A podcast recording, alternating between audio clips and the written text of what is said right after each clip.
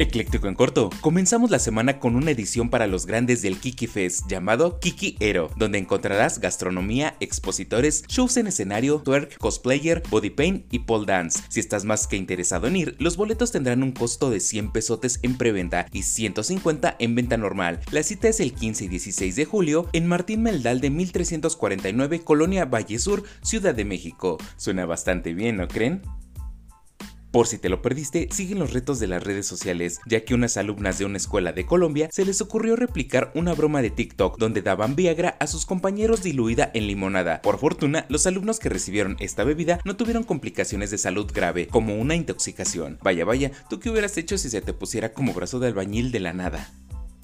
Finalmente, una buena noticia, una vacuna logra su primer éxito contra el cáncer de páncreas, uno de los tumores más letales. Ocho pacientes han respondido de forma positiva a un tratamiento experimental combinado con fármacos convencionales. Lo mejor de todo es que durante el año y medio que duró el ensayo en los pacientes, ninguno de ellos tuvo alguna recaída o reacción secundaria. Esto sí que es prometedor para futuro. Esperemos pronto haya vacunas para los demás tipos de cáncer. Soy Andrés Valeria y recuerda comentar, dar like y compartir para seguir creciendo. Que estés muy bien y la pases mucho mejor, porque esto es...